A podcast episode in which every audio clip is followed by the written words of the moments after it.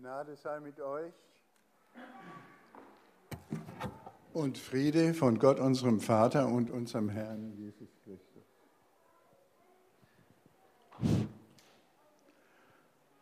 Liebe Schwestern und Brüder, heute ist der Sonntag Quasimodogenity. Das haben wir vorhin schon gehört.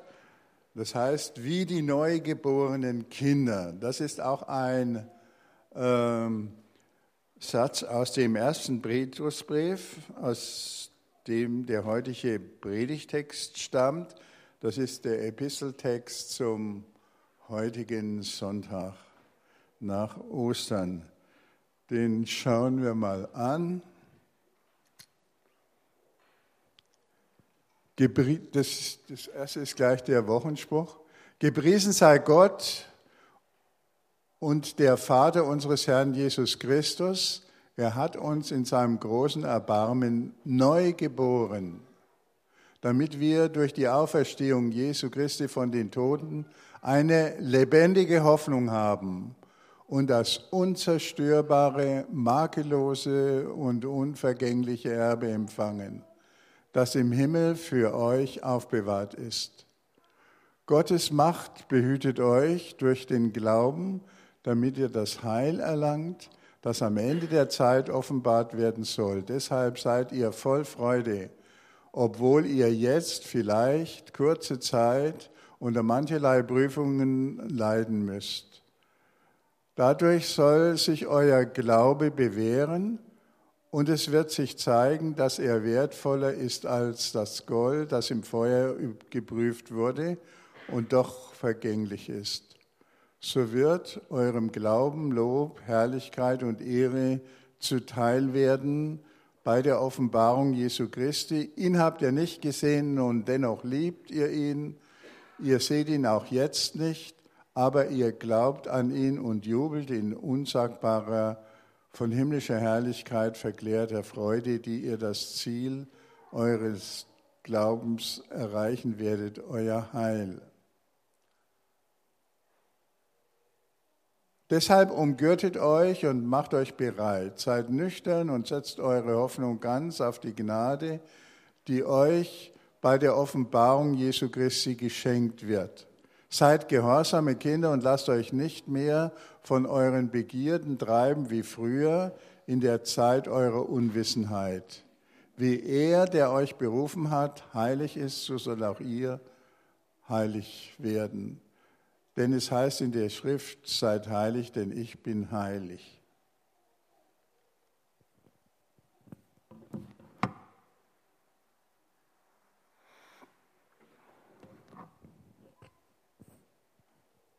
Petrus spricht hier einen äh, wunderbaren Lobpreis aus.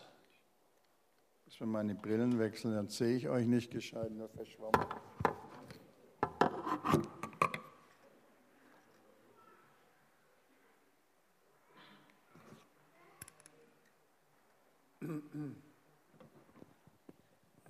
Und das Thema ist heute Wiedergeburt. Was ist Wiedergeburt? Hier sagt Petrus, äh, er hat uns in seinem großen Erbarmen neu geboren durch die Auferstehung Jesu Christi von den Toten, eine lebendige Hoffnung gegeben und das un zerstörbare, makellose und unvergängliche Erbe empfangen, das im Himmel für euch aufbewahrt ist. Jesus hat ja schon äh, nein, äh, mit dem Nikodemus über dieses Thema gesprochen. Ihr erinnert euch, Johannes 3 steht das, da sagt äh, Jesus dem gelehrten Nikodemus, du musst von neuem geboren werden. Dem Nikodemus ist dieser Begriff völlig fremd.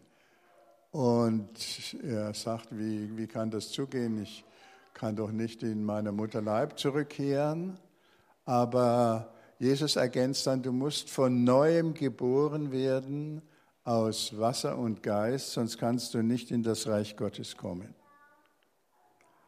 Das blieb jetzt verständlicherweise dem Nikodemus noch verborgen, was das eigentlich bedeutet, aber das wird ganz klar nach der Auferstehung Jesu Christi von den Toten, was das heißt, neu geboren werden.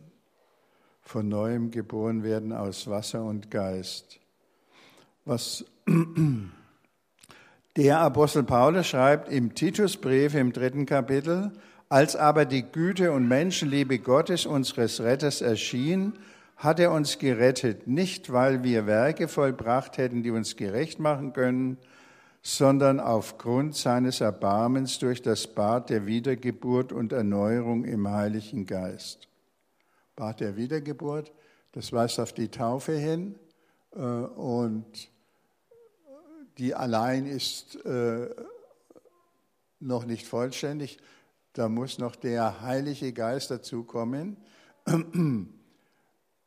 Wer von dem Heiligen Geist berührt ist, der äh, weiß, dass er ein Kind Gottes ist. Das ist die neue Geburt, dieses neue Bewusstsein, ich bin ein Kind Gottes. Aber das kann man nicht aus sich selber machen.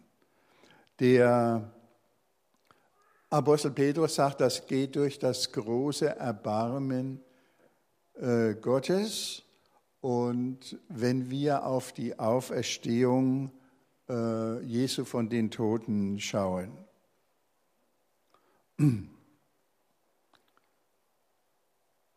wenn wir hier von der Hoffnung reden, dann ist das nicht das, was wir im Deutschen normalerweise darunter verstehen, sondern viel mehr. Bei uns ist Hoffnung eine äh, Haltung, eine erwartende Haltung auf das, was kommen wird. Äh, hier im, im Neuen Testament geht es darum, dass Hoffnung schon das Erhoffte ist, nicht nur die Haltung,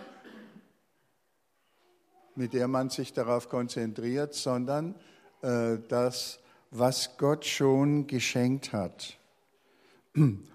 Wiedergeburt, das ist ja auch ein ganz moderner Begriff, inzwischen wieder. Früher haben sich immer die Evangelikalen und die äh, Orthodoxen darüber gestritten, was Wiedergeburt sei. Die Evangelikalen haben gesagt, das sei die Bekehrung. Äh, und die Orthodoxen haben gesagt, äh, das ist die Taufe. Sie haben beide nicht recht, weil beides richtig ist. Es gehört zusammen. Äh, eine Taufe ohne, ohne Umkehr ist wirkungslos weil das Entscheidende ja nicht verinnerlicht äh, wird, aber wer, wer von Gott angerührt ist, der äh, ist sozusagen bekehrt. Nicht wir bekehren uns, sondern der Heilige Geist bekehrt uns. Deswegen sagt Jesus, wiedergeboren aus Wasser und Geist. Wie gesagt, Wiedergeburt ist ein inzwischen wieder neuer, neu äh, neuer Begriff in der Diskussion in der Welt, äh, nicht nur ein innerkirchlicher oder innerchristlicher Begriff, sondern man äh, redet äh, von Wiedereinkörperung. In meinem neuen nächsten Leben werde ich das und jenes machen, sagen manche etwas scherzhaft. Das ist so ein unvergorener Buddhismus. Bei den Buddhisten, da gibt es das da ist die äh, Wiedergeburt, Wiederverkörperung, Seelenwanderung heißt das auch. Äh, allerdings kein, äh, kein zweites Leben, sondern das ist eine Strafe. Wer, wer nicht richtig gelebt hat, der wird wieder in das Leben hineingesteckt und muss, muss ein neues und äh, Leben auf sich nehmen und immer so weiter. Also, aber die äh, Westler, möchte ich mal sagen, die Postmodernen, die haben daraus so eine vage Hoffnung gemacht, die allerdings überhaupt nicht hält. Das beste Beispiel äh, sind die Ereignisse der letzten Wochen mit dem Flugzeugabsturz Äh, das hat zumindest das halbe Europa total erschüttert. Äh, wochenlang äh, wurde überhaupt nicht über irgendetwas anderes geredet als über diesen schrecklichen Flugzeugabsturz. Aber ja, sogar die berufenen äh, Vertreter der Kirche, die da in diesen Gesprächsrunden äh, im Fernsehen zu hören waren, die haben äh, von Ostern, von Karfreitag und Ostern, obwohl das ganz nahe liegt, nicht? Äh, da geht es ja auch um, um Tod und Auferstehung, die haben nur davon geredet, wie man die Angehörigen trösten kann und das Mitgefühl zeigen kann. Und das ist sehr wichtig, das ist sicher ganz richtig. Wir fühlen mit den Angehörigen, aber äh, wir sind als Christen auch äh, dazu berufen, über diese Dinge hinauszudenken. Äh, Unglücksfälle geschehen immer wieder. Nicht, dass man das jetzt ver, verharmlosen soll. Das, wir sollten alles tun, damit das äh, vermieden werden kann. Aber wer redet hier in Europa schon von den 15.000 Leuten, die im Lager Yarmouk dabei Damaskus eingeschlossen sind, von denen der UNO-Generalsekretär gesagt hat, dort ist die reine Hölle, weil die ISIS-Leute da eingedrungen sind und die Truppen vom Assad da sich auch äh,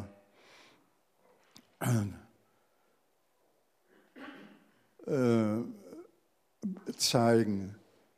Also ich wollte nur sagen, es ist äh, ganz offensichtlich, dass dieses westliche, neuheidnische Europa und Amerika, dass es äh, das sich immer mehr ausbreitet, überhaupt keine keine, keinen Grund hat und, äh, auf, und kein Argument hat, aufgrund dessen man äh, seine eigenen Ängste oder äh, bekämpfen könnte.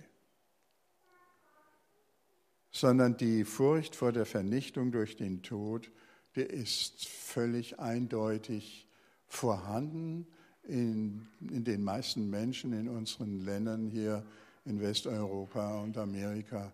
Das ist meiner Meinung nach erschütternd. Es gab, wenn, wenn ich an die Vergangenheit denke, zum Beispiel an die Generation meiner Eltern und Großeltern, was haben die erlebt im Ersten und Zweiten Weltkrieg und äh, ihr müsst ja nur eure Großeltern befragen, dann werdet ihr da einiges hören. Und die haben äh, trotzdem an ihrem Glauben festgehalten und sich damit getröstet, dass der Tod nicht das letzte Wort hat. Als aber die Güte und Menschenliebe Gottes, unseres Retters, erschien, hat er uns gerettet. Lass den ersten Text bitte drauf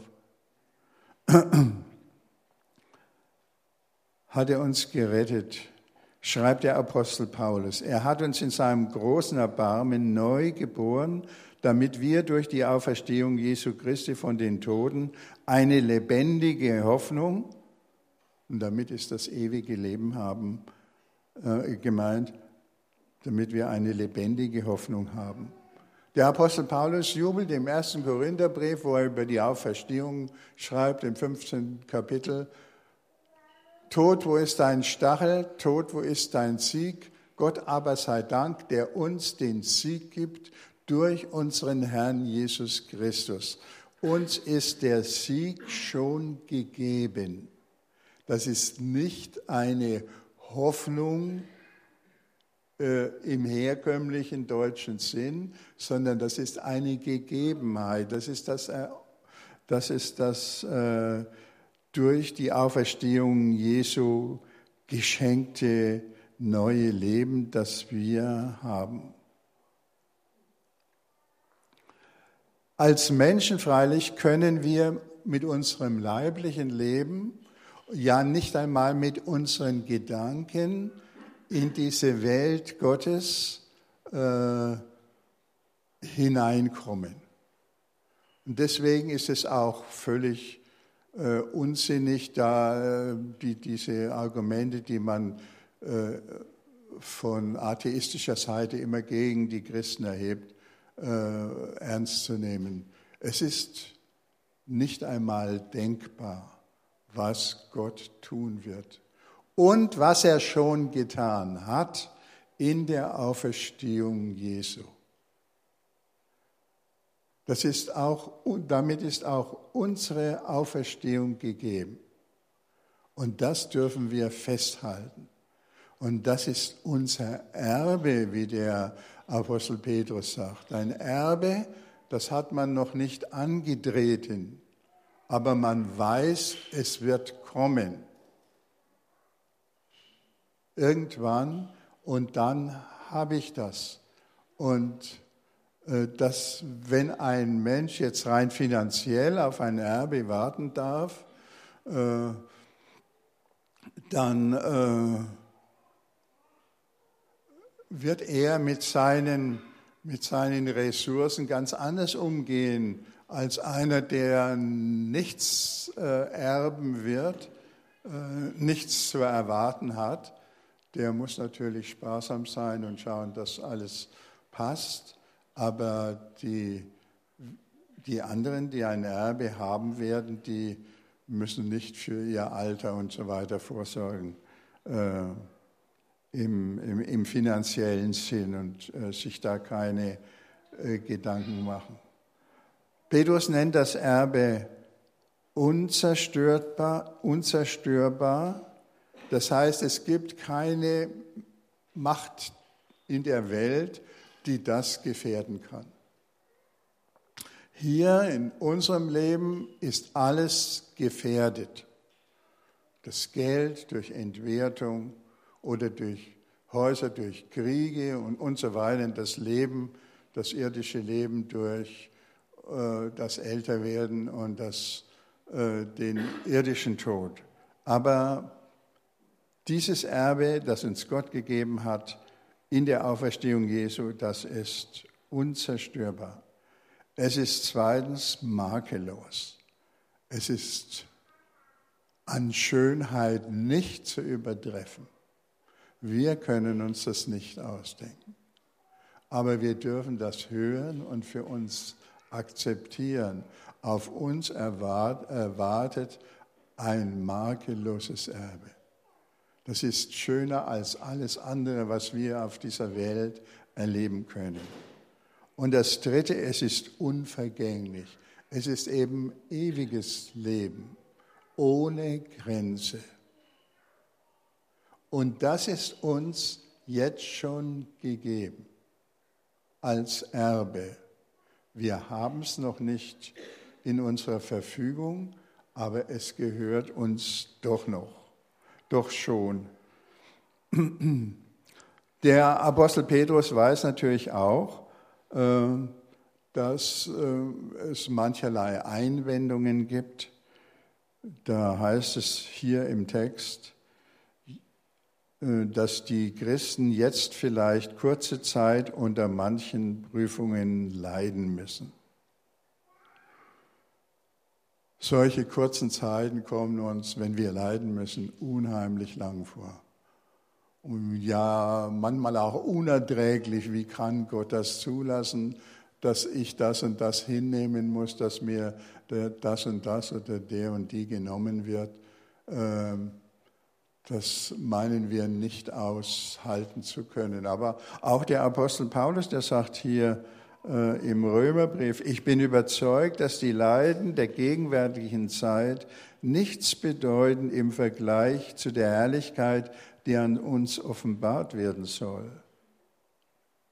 In diesem Zusammenhang weist der äh, Petrus auch darauf hin, dass das Gold, das wertvollste Metall sozusagen, äh, auch gereinigt wird und äh, durch, dadurch, dass es in einen Reinigungsprozess unter großen Hitzengraden äh, geschickt wird, damit die Schlacken herausgefiltert werden und das Gold rein bleibt. Und Ich denke auch, dass in uns irgendwelche äh, Schlacken oder unausgegorenen Erwartungen sind und die dann durch äh, schwierige Erlebnisse, die wir haben, ausgefiltert werden.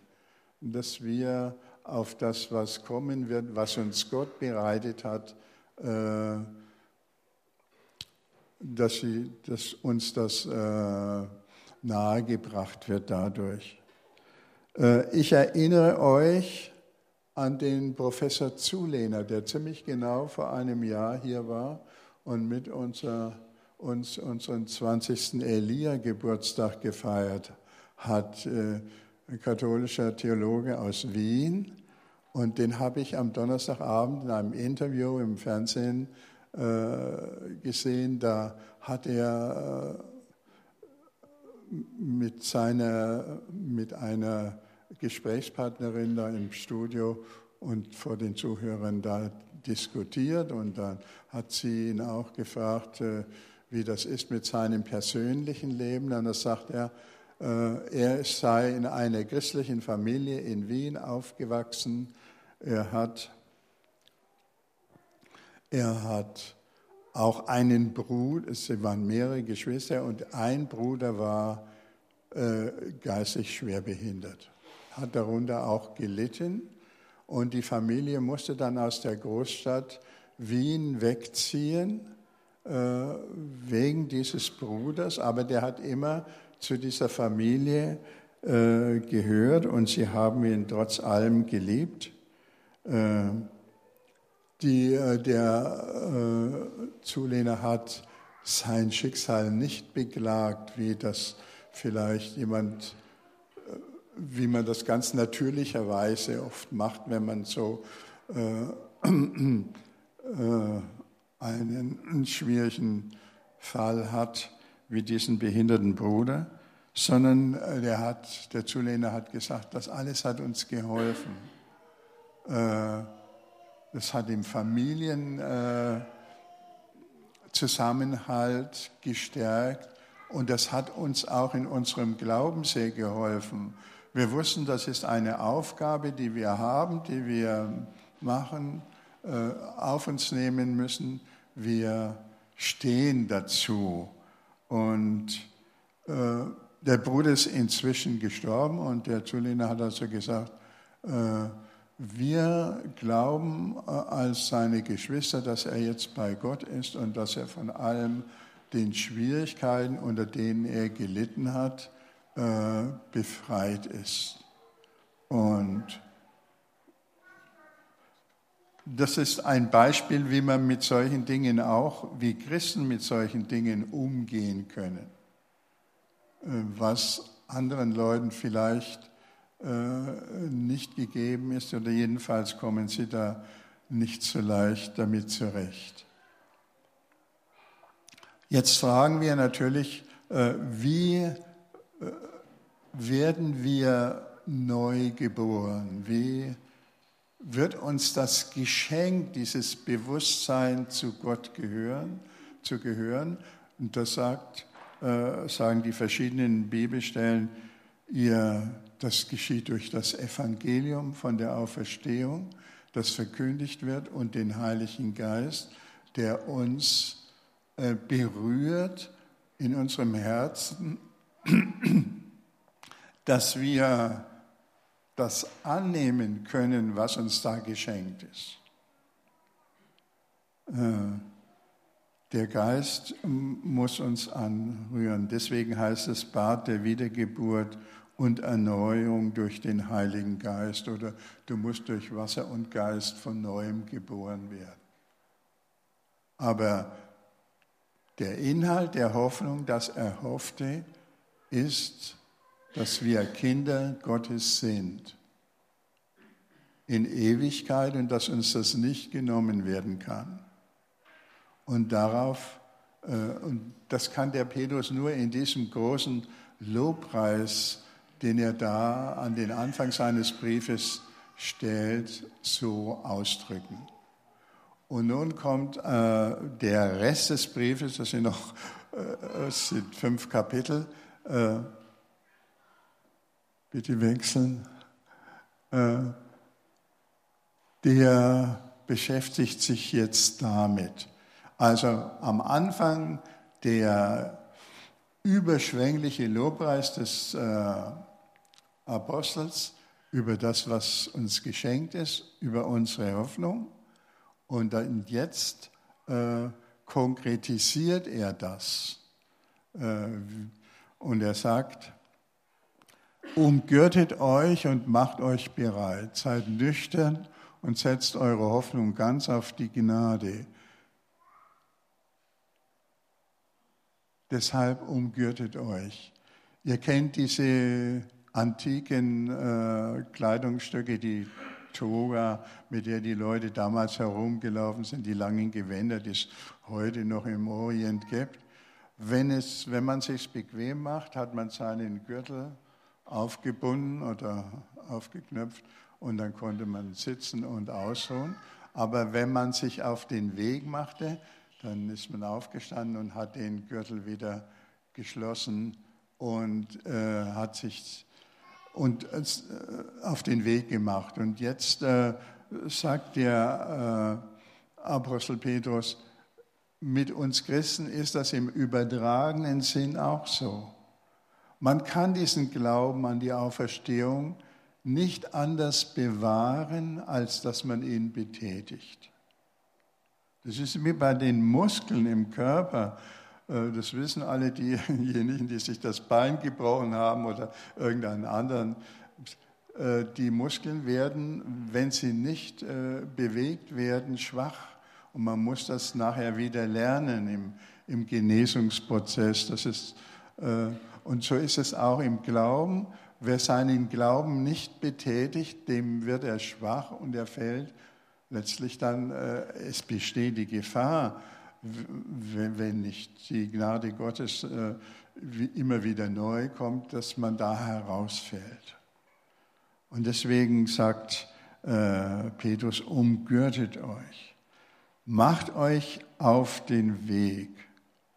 Und am Anfang, das sind die Neugeborenen, quasi Modogenity, die Babys, die brauchen noch Milch, äh, die werden durch das durch die ähm, Milch des Wortes Gottes sozusagen äh, ernährt. Aber dann irgendwann äh, ist auch diese Zeit vorbei und dann müssen sie selber laufen. Die laufen lernen und laufen und sich betätigen. Und das hört also nicht auf und dazu ruft der äh, Apostel uns äh, hier auf. Und er sagt hier, seid nüchtern.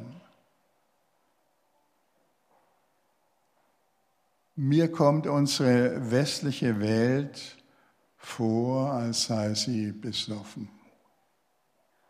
Besoffen durch den Reichtum. Und jeder weiß, dass das alles vergänglich ist und trotzdem rennen die Leute nach Geld und sie können nicht genug haben. Oder, oder nach Wohlergehen und, und Lust oder irgendwas. Das ist völlig unrealistisch, sagt der Apostel Petrus. Äh, es sagen viele vernünftige Leute, dass äh, wir sind dabei, ja, wie, wie bei den Bedrungenen, wenn die Auto fahren, dann sehen sie die Gefahr nicht rechtzeitig und machen, äh, bauen einen Unfall und äh, äh, gefährden sich und die, die, ganze, die Mitmenschen. Und wir wissen ganz genau, die Wissenschaftler sagen uns das äh, praktisch jeden Tag neu, wenn wir so weitermachen, machen wir unsere Erde kaputt. Das ist die mangelnde Nüchternheit, die Besoffenheit der Welt. Und äh, der Apostel Petrus sagt, wir Christen wissen, dass es mehr gibt. Und wir wissen, dass wir nichts versäumen, weil wir unser Erbe haben. Und deswegen können wir anders leben als die Leute, die das nicht wissen. wer an keine Zukunft glaubt, wer nicht die Liebe Gottes kennt, der ist wirklich arm dran, weil er, weil er Dinge anstreben muss, die es eigentlich nicht wert sind.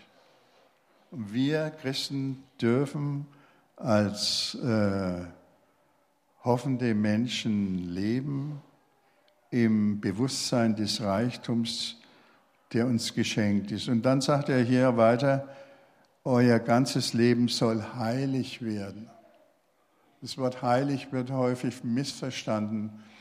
Äh, die Leute meinen, wir sollen fehlerlos werden. Das ist nicht gemeint. Das ist ein, ein äh, schwere, schwerer Fehler, wenn man das denkt. Heilig heißt Gott gehören.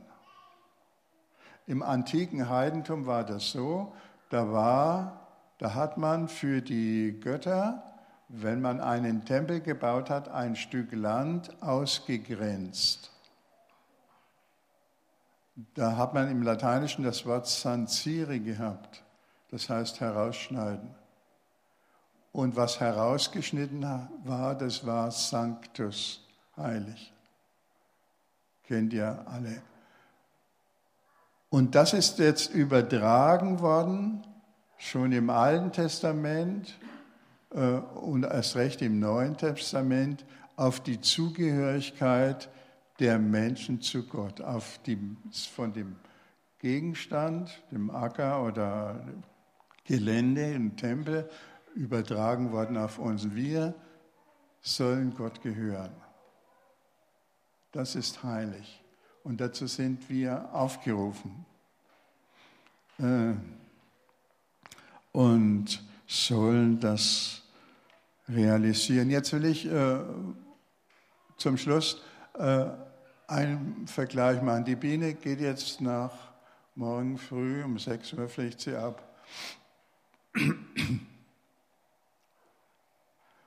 Nach äh, Peru und äh, ja, beschäftigt sich dort mit, werden wir nachher noch genau hören, mit armen Leuten, Kindern und Frauen und, und so weiter. Der normale Mensch sagt hier, sie geht zu den armen Leuten. Mit denen muss man Mitleid haben, das ist auch richtig. Und wenn man was übrig hat, dann äh, kann man denen, soll man denen was geben. Wir Christen sollten sagen,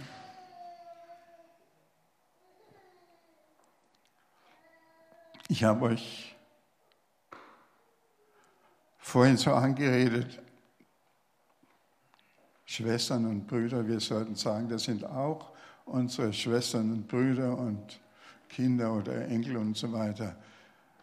Wenn wir das aufgrund unserer Berufung anschauen, diese Verhältnisse, haben wir eine völlig andere Einstellung